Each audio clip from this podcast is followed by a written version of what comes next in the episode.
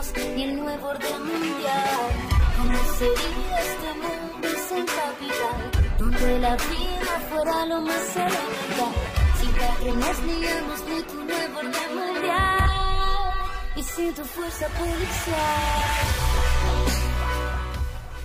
eu acho que juntaram várias coisas, né?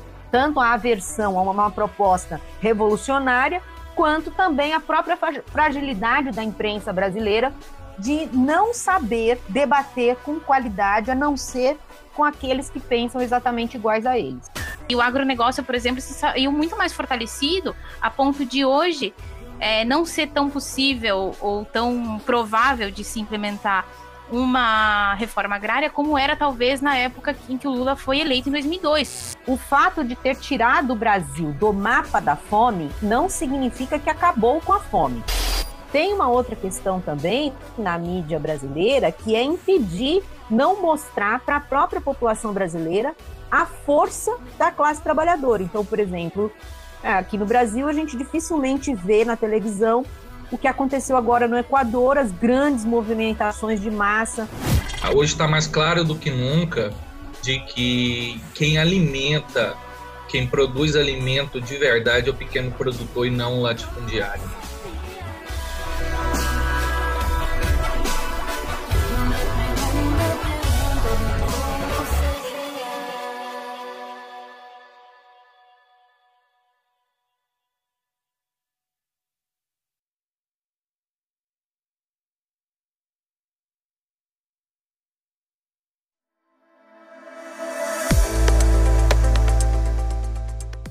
Sejam bem-vindos, bem-vindas e bem-vindes a mais um episódio do Decentraliza.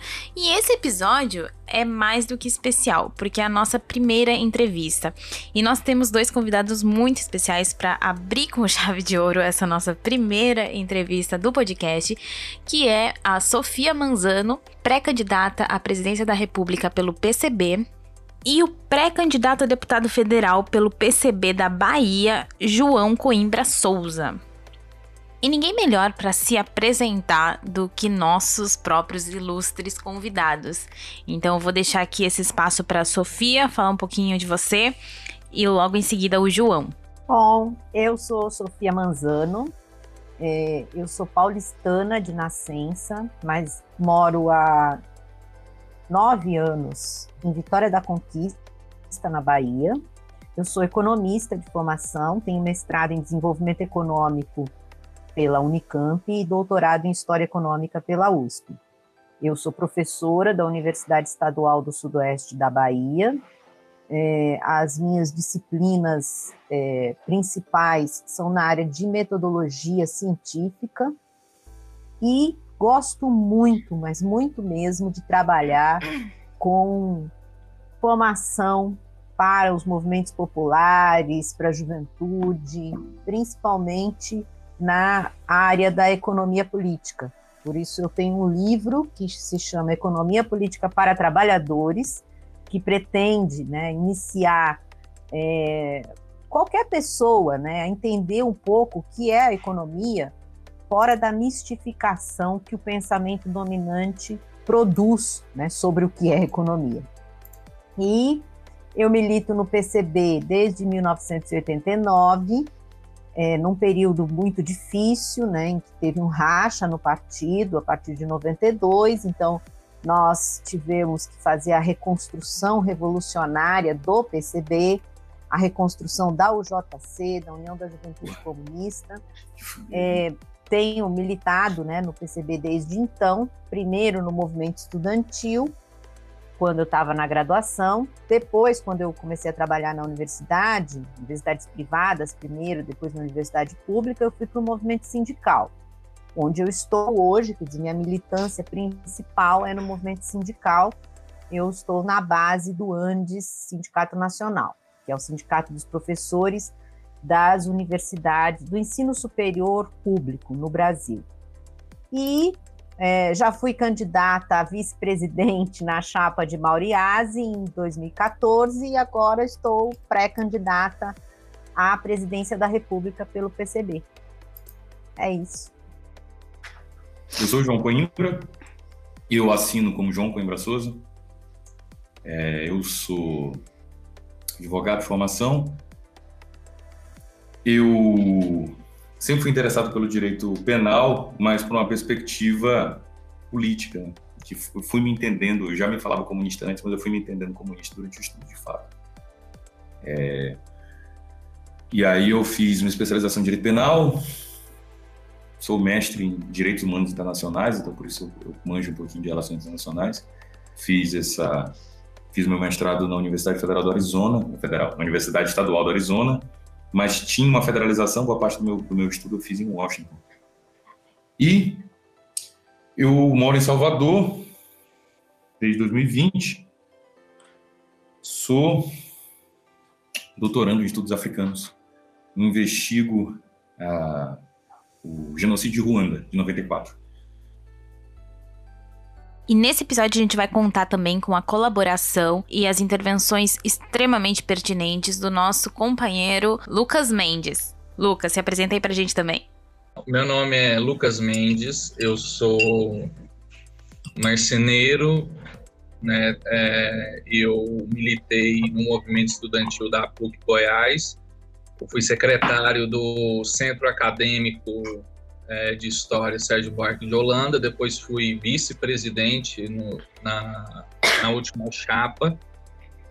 É, militei quatro anos no PSOL e hoje estou me organizando no, no PCB através da unidade classista, até porque eu não tenho idade mais para o JC. Eu fiz 30 janeiros, 30 maios agora, no último mês de maio, então eu vou pular direto para a unidade classista e estou me organizando no PCB sou trabalhador e acho que não tem muita coisa, é isso. E antes da gente prosseguir aqui com o episódio, eu gostaria de explicar um pouquinho para quem segue já a gente há algum tempo aqui no Decentraliza, de onde surgiu essa possibilidade de entrevistar a Sofia. E foi há alguns dias atrás no Twitter quando eu manifestei a minha inquietação com a conciliação que vem sendo apresentada pelo PT e que vem ficando cada vez mais difícil de defender, digamos assim. E aí, me aprofundando um pouco mais sobre outros projetos de governo, outras propostas, me deparei com o projeto emergencial da Sofia Manzano, que me chamou muita atenção, porque quando eu comecei a ler o projeto, ele pareceu ir de encontro a tanta coisa que eu mesma sempre defendi e sempre quis ver proposto por um candidato em quem eu pudesse votar. E além disso, é um projeto que se complementa como um todo. Eu espero que realmente esse episódio incentive vocês a irem atrás do projeto e a ler e a entender como que ele consegue contemplar todos os aspectos básicos da dignidade da vida humana do trabalhador e das trabalhadoras no Brasil e como isso se faz necessário hoje ser discutido. E nesse sentido, acabei tendo contato com a Sofia, que se disponibilizou num ato de uma grande gentileza e grande preocupação em debater suas ideias, em mostrar para os eleitores que existe um projeto que é uma alternativa dentro de tudo que a gente está vendo hoje, um projeto que vem sendo ocultado pelas grandes mídias, né? Um projeto que não está sendo discutido e que merece ter a nossa atenção e o nosso cuidado, ainda mais no momento em que tudo parece mais do mesmo e que ouvir a palavra comunismo parece ver um fantasma e eu não estou falando só do espectro político de direita, liberal, mas também da própria esquerda, esquerda progressista. É o que a gente tem visto e é o que precisa ser debatido aqui hoje.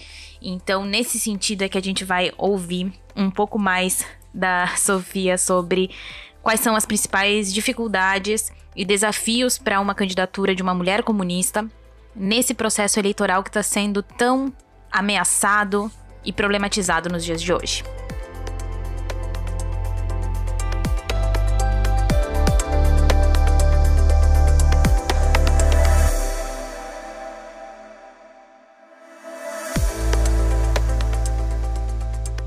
Queria começar com a questão do boicote midiático que a Sofia, a Sofia vem sofrendo enquanto candidata, enquanto mulher comunista. Como é que você entende esse boicote? Se é um receio de pautar o comunismo eh, dentro do debate, de um receio, inclusive, de desmitificar, e se esse receio você sente que é realmente algo que vem dessa mídia hegemônica, ou, enfim, é, do mercado financeiro como um todo, ou se é, inclusive, da própria resistência progressista que tem medo de radicalizar, digamos assim, em, em, certa medida, o debate e trazer essas pautas que, na verdade, são mais do que necessárias e continuam sendo tratadas como tabu. Pois é, Eduarda. Bom, primeiro que é um prazer estar aqui com vocês hoje. É, foi muito bom esse encontro pelas redes sociais, né? Eu também vi lá que você tinha um podcast, falei assim, opa, vamos, vamos fazer um programa? Vamos.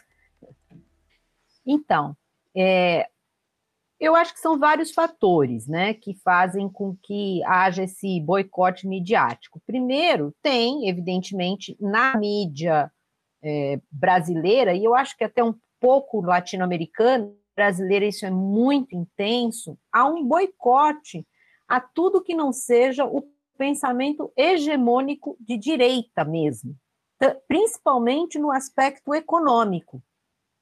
Né? Então, qualquer questão né, que seja levantada por figuras políticas que saia um pouco do script neoliberal defendido né, pelo chamado mercado, é ou é apagado, é escondido, né, ou então é distorcido. Tem uma outra questão também na mídia brasileira que é impedir, não mostrar para a própria população brasileira a força da classe trabalhadora. Então, por exemplo, aqui no Brasil, a gente dificilmente vê na televisão o que aconteceu agora no Equador, as grandes movimentações de massa dos coletivos indígenas, que conseguiu fazer o governo reverter políticas é, neoliberais que estavam sendo implementadas. A gente não vê na nossa televisão, ou, nos, ou no, mesmo na internet, na mídia, mídia hegemônica, nada que fala né, das movimentações da classe trabalhadora em nenhuma parte do mundo. Então, juntando tudo isso, quando chega no momento eleitoral, é, o boicote continua, né? E o nosso partido, o PCB, é, nós não temos atualmente representação no Congresso Nacional. E como a legislação eleitoral também é cruel, né, com um partido que é um partido político no sentido clássico da palavra, e não uma legenda, como são várias outras, nós temos uma dificuldade em, em nos apresentar porque a legislação eleitoral não obriga os meios de comunicação a dar o mesmo espaço para a gente, ou um mínimo espaço para a gente. Então, isso é um fator que nós temos convivido já há bastante tempo. Mas tem um outro fator que eu queria ressaltar, que tem qualificado muito o debate, com consistência. Pelo fato de eu ser economista e conhecer uh, um pouco né, de economia, é um debate que coloca os neoliberais e o pensamento hegemônico na parte da economia contra a parede. Né? É o contrário do que do estereótipo que a mídia faz de candidaturas da esquerda radical, que são aquelas candidaturas apenas pantárias, né? que levantam apenas palavras de ordem, de que é importante também, né? propagandista. Mas se eu entrar num debate, ou se eu entro num debate, como os poucos que eu já consegui é, nesse processo atual da pré-candidatura, ser entrevistada, eu qualifico, né? Eu coloco as questões de forma que os entrevistadores ficam numa saia justa, porque eles não, eles querem, né, pegar uma pessoa despreparada que tem alguma dificuldade de responder, por exemplo, é, como é que eu defendo, por exemplo, o fim da lei de responsabilidade fiscal, né, que é uma lei que impede os municípios e os estados de fazerem concursos públicos e para o funcionalismo público mas, ao mesmo tempo, é, permite que os estados construam estruturas e passem isso para a iniciativa privada. Aí, se eu falo isso né, e qualifico o debate e mostro por que, que tem que acabar com essa lei, os próprios entrevistadores, os jornalistas, eles ficam meio sem saída, porque eles mesmos, muitos deles, não sabem por que, que eles defendem aquelas coisas. Né? Eles são colocados ali para defender certas ideias, ideologias fixas, impostas a eles, e eles não têm qualificação para debater isso. O jornalismo econômico no Brasil é de muito baixo nível. Eles não têm nível para debater com um economista marxista sobre o capitalismo, né? Não é sobre comunismo, sobre socialismo. Vamos debater o capitalismo? Vamos conversar sobre ajuste fiscal, sobre contas públicas? Eles não têm nível para debater. Então, com a minha pré-candidatura, é, aí é que eles isolaram mesmo, entendeu? Porque eles querem uma figura que eles possam ridicularizar nas entrevistas. Eles querem uma figura que eles possam falar: olha a doidinha da esquerda radical, né? Olha o maluquinho da esquerda radical. Mas aí pega uma pessoa que chega lá e fala assim: peraí, você quer discutir? Vamos discutir. Eu tenho informação, tenho qualificação e vou fazer esse debate. Aí é que eles fecharam mesmo, né? Então, é, os grandes meios de comunicação sequer é, abrem um mínimo espaço para a gente colocar o debate sério que deve ser colocado nesse processo eleitoral. Eu acho que juntaram várias coisas, né? Tanto a aversão a uma, uma proposta revolucionária, quanto também a própria fragilidade da imprensa brasileira de não saber debater com qualidade, a não ser com aqueles que pensam exatamente iguais a eles. Eu queria refletir um pouquinho sobre essa questão de, de tentar ridicularizar uma, uma figura que se diz comunista, que se diz comunista não, né, que representa o Partido Comunista, que é muito mais forte, e às vezes alguns setores da própria esquerda colocar o comunismo como uma utopia e a social-democracia como o caminho possível, né? A conciliação de classes, onde a gente vai conseguir alguns benefícios para a classe trabalhadora, mas sem deixar de lado os interesses daqueles que, teoricamente, tem que deixar a gente governar, que é o mercado financeiro, são as elites e tal. Então, nesse sentido, é, eu queria analisar um pouquinho os 10 pontos emergenciais. E quando você fala de, por exemplo, o combate à fome, que é um discurso que a gente vê defendido muito pelo PT no sentido de, ah, nós já fomos governos e já é, acabamos com a fome, tiramos o Brasil do mapa da fome e tal. Sim, eu acho que o trabalho que o PT realizou durante o governo foi muito importante nesse, nesse trabalho de combate à fome. Inclusive, o nosso primeiro episódio aqui do Decentraliza traz é, essa questão da volta da fome no Brasil e na América Latina como um todo, principalmente porque o aumento foi muito significativo durante a pandemia, mas a gente entende também que não é só um reflexo da pandemia. É, essa fome ela já vinha tendo uma tendência, um aumento de tendência é, antes da pandemia, se agrava com a pandemia, obviamente, mas o que dá a entender, então, para mim, é assim: o projeto que o PT implementou para combater a fome foi importante, trouxe alguns re resultados interessantes, mas não trouxe a soberania alimentar para o país, que eu acho que é o que se sustenta a longo prazo e não combateu as estruturas hegemônicas. Tanto que hoje eu ainda comentava com o Lucas essa questão de que o agronegócio, por exemplo, se saiu muito mais fortalecido a ponto de hoje é, não ser tão possível ou tão provável de se implementar uma reforma agrária como era talvez na época em que o Lula foi eleito em 2002. Talvez ali a gente tivesse estruturas é, menos sólidas em alguns setores que davam oportunidade de se fazer, ainda mais tendo o apoio do Congresso e tudo mais. Então, eu queria que você falasse um pouquinho sobre isso, sobre o combate à fome, sobre seus projetos é, nessa linha sobre agricultura familiar e sobre também a questão do, das ocupações, né, do MST, de, de, de toda a demanda e, é, sobre reforma agrária nesse sentido. É, essa é um tema muito importante, porque veja só, na verdade, o que os governos petistas fizeram foram medidas emergenciais, né, de combate à fome. E o fato de ter tirado o Brasil do mapa da fome não significa que acabou com a fome, porque é considerado fora do mapa da fome quem tem menos de 5% da população não passando fome. E no fim dos governos petistas, tinha 4,7% da população ainda em situação de fome. Isso representa mais ou menos uns 8 milhões de pessoas, né? Então, ainda existiam pessoas passando fome mesmo nos governos petistas.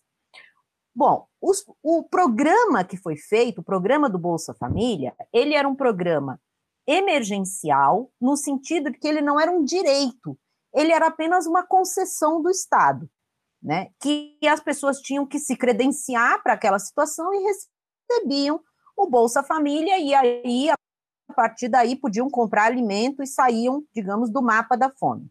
Como é um programa que não é um direito e que não mexe nas estruturas que geram a fome, ele pode ser facilmente desmontado, como foi, de fato. Né? Eu costumo dizer o seguinte: bom, se o PT realmente tivesse acabado com a fome no Brasil, a fome não estava. Né? Se ela voltou, é porque não acabou, né? porque não mexeu nas estruturas. A outra questão importante desses programas todos que foram feitos né, no governo, nos governos petistas é que eles veem a população como consumidores e não como cidadãos e trabalhadores. Então, por exemplo, houve naquele período várias medidas que ajudaram a desestruturar o mercado de trabalho, a facilitação das terceirizações, né, a facilitação, o desmonte né, das políticas que poderiam melhorar as relações de trabalho no Brasil. Uma questão que eu discuto, inclusive, com os sindicatos das empregadas domésticas. O programa Bolsa Família, que o Lula implementou, ele dava um recurso para uma mulher para uma mulher, por exemplo, mãe de família, que estava numa situação é, de fome, só que esta mulher não podia ter carteira assinada. Isso gera um problema grave para um setor importante das mulheres pobres no Brasil, que são as empregadas domésticas. Por quê? Se a, vamos supor que a gente tem um processo de crescimento econômico e que as empregadas, as mulheres conseguem empregos domésticos, que é um problema que a gente tem que discutir em outro momento, mas o emprego doméstico, a empregada, ao ser contratada, ela não quer que ter a carteira assinada Quer dizer, ela não quer a formalização do trabalho dela, porque se ela tiver a carteira assinada, ela perde o Bolsa Família. Então veja que o Bolsa Família, ele impediu a formalização do emprego doméstico. Isso faz com que hoje mais de 90% dos, das empregadas domésticas não tenham carteira assinada. E não ter carteira assinada é muito ruim, porque se ela fica doente ou se ela fica grávida ela não tem os direitos previdenciários que uma pessoa com carteira assinada tem. Então, a gente tem que pensar, assim, em programas que são emergenciais de combate à fome, mas eles têm que ser compatíveis com a formalização do trabalho, principalmente para pensar na mulher pobre trabalhadora, né? A empregada, é, em várias situações isso acontece, ela consegue de doméstica, mas se ela tiver a carteira assinada, ela vai perder o Bolsa Família. E nós não acreditamos que ela deva perder o Bolsa Família, de jeito nenhum. Ela tem que ir para o mercado de trabalho formal, ela tem que ascender neste mercado, ela tem que subir neste mercado de trabalho para aí sim ter um desligamento ou ou para que seja possível que o Bolsa Família não seja mais importante para ela sobreviver. E o programa Bolsa Família é incompatível com isso. Então, veja a contradição. Você faz um programa que é para tirar a população da situação de fome, mas, ao mesmo tempo, você impede essa população de sair do programa, né? porque ela não pode se formalizar. Aí vem um outro governo de extrema direita e acaba ou desmantela esse programa. Isso faz com que milhões de pessoas voltem à situação de fome.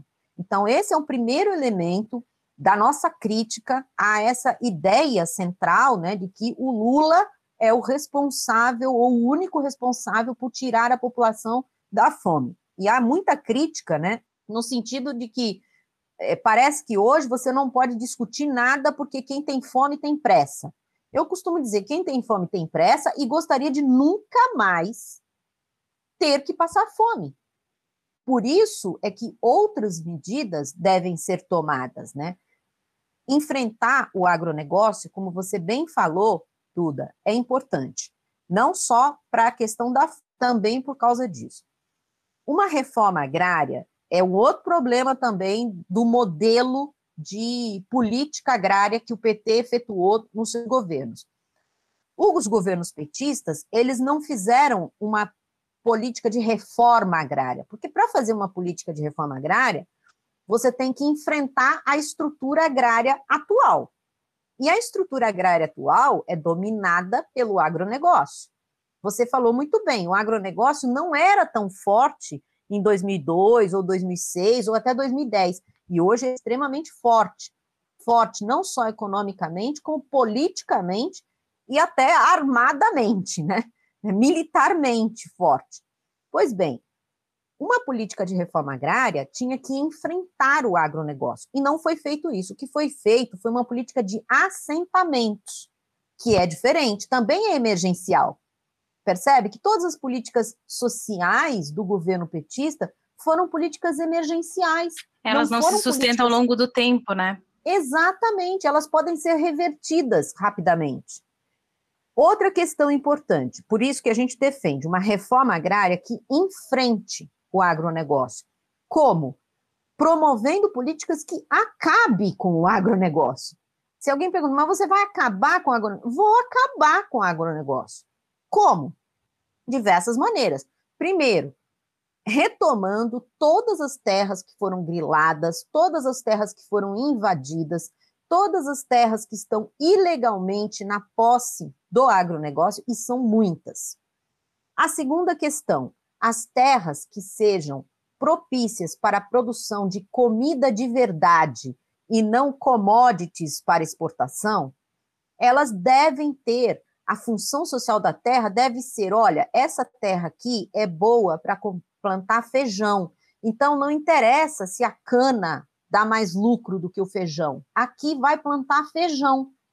Essa outra terra aqui é boa para plantar mandioca. Então não interessa se a soja é mais lucrativa do que a mandioca, vai plantar mandioca e vai ser feita a reforma agrária para que a reforma agrária possa, por exemplo, ocupar mais gente trabalhando no campo.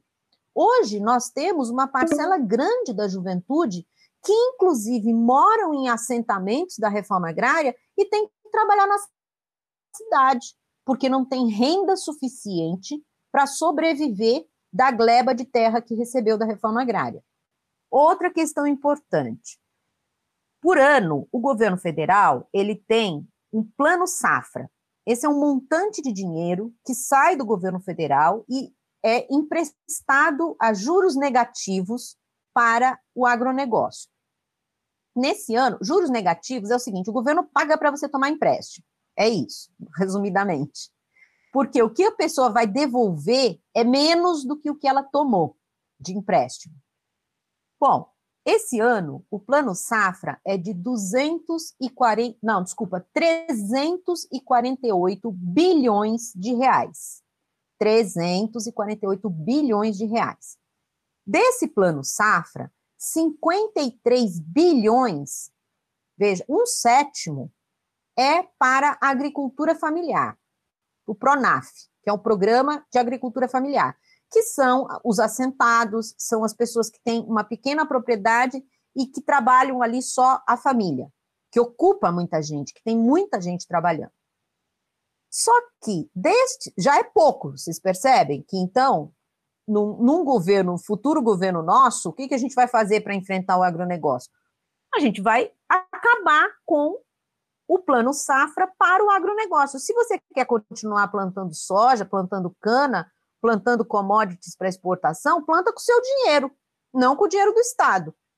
O dinheiro do Estado vai ser utilizado para a agricultura familiar. E aí, um outro detalhe importante.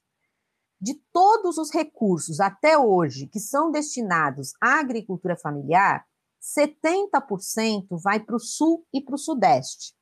Só 30% vai para as outras regiões. E eu acredito que a maior parte vai para o centro-oeste. O que significa que o nordeste e o norte fica com nada de financiamento da agricultura familiar. E aí, o que, que eles alegam? que os agricultores familiares do norte e do nordeste, eles não têm capacitação técnica e expertise ou capacidade de fazer é, os procedimentos necessários para se qualificarem ao programa.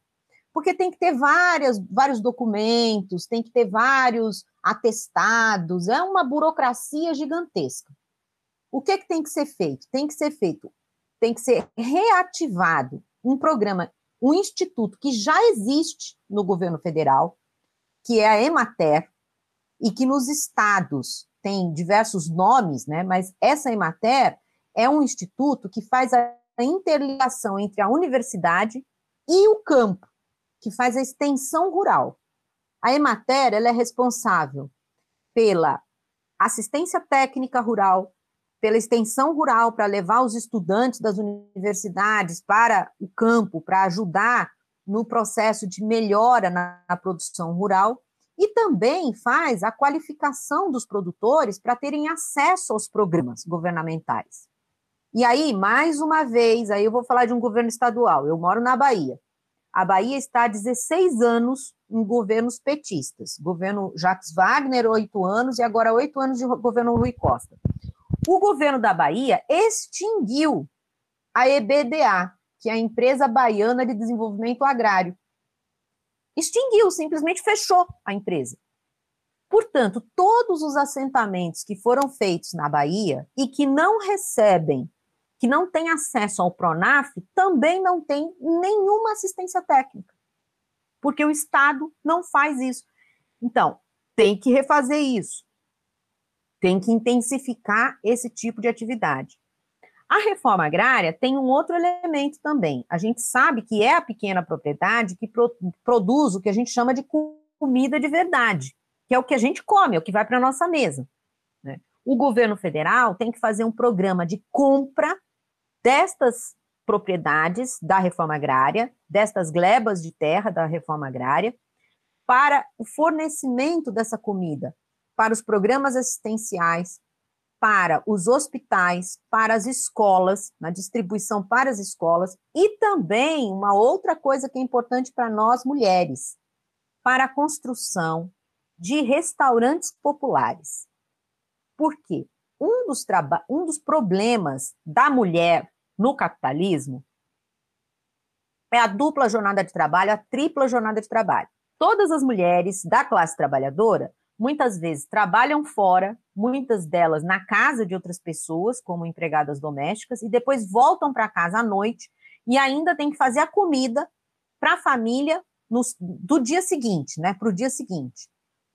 Se nós tivermos restaurantes populares em todas as cidades, principalmente nos bairros das classes trabalhadoras, com fornecimento de comida que o Estado forneça para estes restaurantes populares, nós teremos um, uma, uma diminuição da carga de trabalho da mulher trabalhadora, porque ela sabe que ela não, os filhos vão para a escola, vai ter comida na escola. E mesmo quem não vai para a escola ou à noite que precisa jantar, tem ali no restaurante popular o fornecimento da comida. Então veja, isso é uma política integrada que pensa em acabar com a fome, que pensa em enfrentar o agronegócio para melhorar a utilização da terra, que pensa em ocupar mais gente na terra, porque tem, eu volto a dizer, tem muita gente que vive na zona rural e tem que sair da zona rural para trabalhar na região urbana. Mas essas pessoas querem trabalhar na zona rural, querem ter condições de trabalhar. Então, a reforma agrária que ocupe mais gente no campo, a reforma agrária tem condições de ter maior preservação ambiental, a reforma agrária produz comida de verdade. O Estado comprando e dando assistência técnica para estas famílias assentadas pela reforma agrária, ele, ao mesmo tempo em que ele subsidia essa comida, ele transfere essa comida para as regiões onde elas são necessárias. Então, a reforma agrária também combate a inflação, né?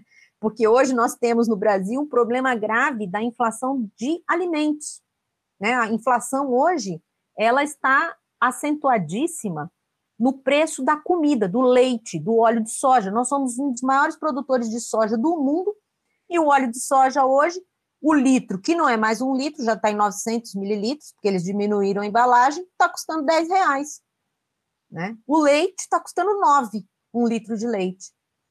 Então, é, essa é a, o objetivo que a gente nos coloca nesse momento de enfrentar as questões que são fundamentais para modificar estruturalmente o país, para o país sair da fome definitivamente. Né? E não apenas políticas populistas que são emergenciais e que podem ser revogadas a qualquer momento. E só, já falei bastante, mas só para mais uma observação, estas políticas dos governos petistas, elas são tão enganosas que agora, vou até usar um termo não muito adequado para uma pré-candidata, a candidatura do Lula levou uma bola nas costas. Porque o Bolsonaro agora, com essa PEC, que eu chamo PEC da compra de votos, aumentou o valor do Bolsa Família para 600 reais. E aí? O que é que o PT vai fazer frente a isso? Né?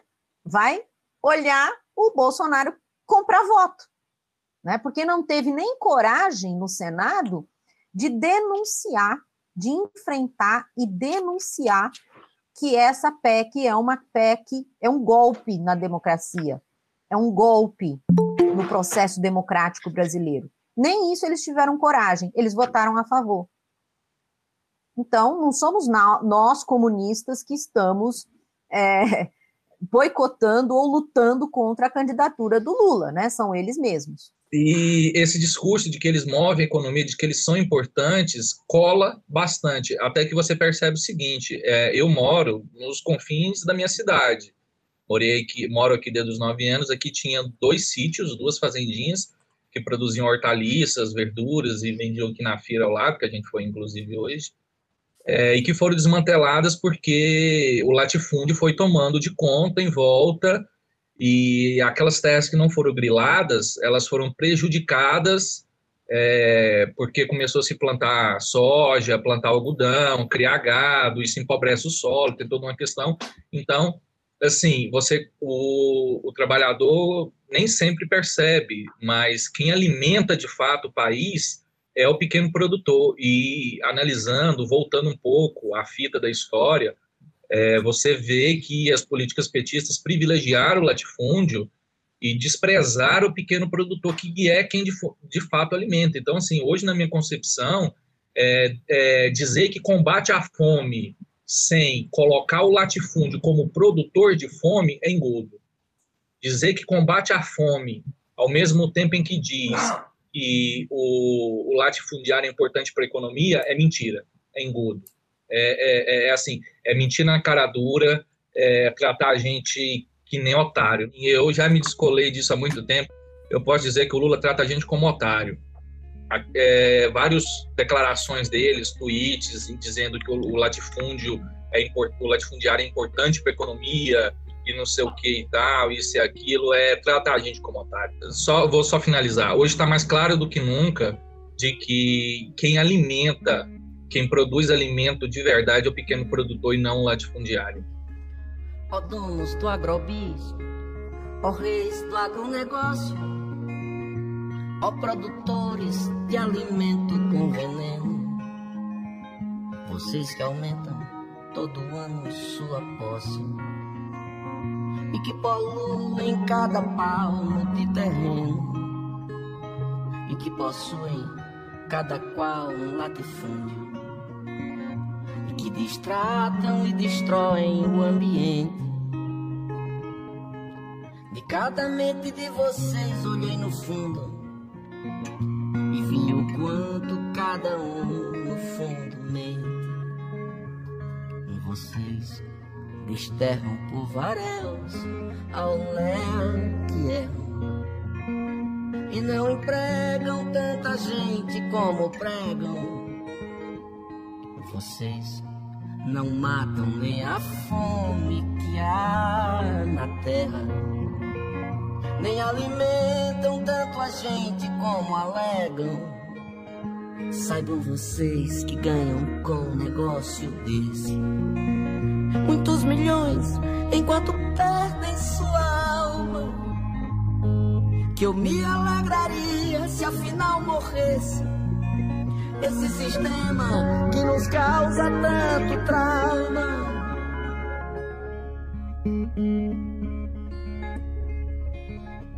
Oh, donos do agrobis, Honris do agronegócio, é ó produtores de alimento com veneno.